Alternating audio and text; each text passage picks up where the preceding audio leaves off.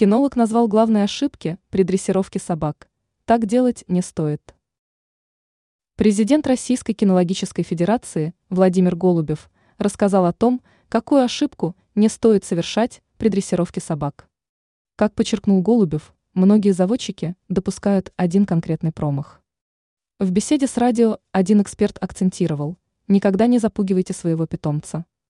Это чревато негативными последствиями. По заверениям кинолога, подобный подход к проблеме может спровоцировать у животного ответный страх и агрессию. Возьмите на заметку. Голубев пояснил, далеко не всегда метод кнута является действенным.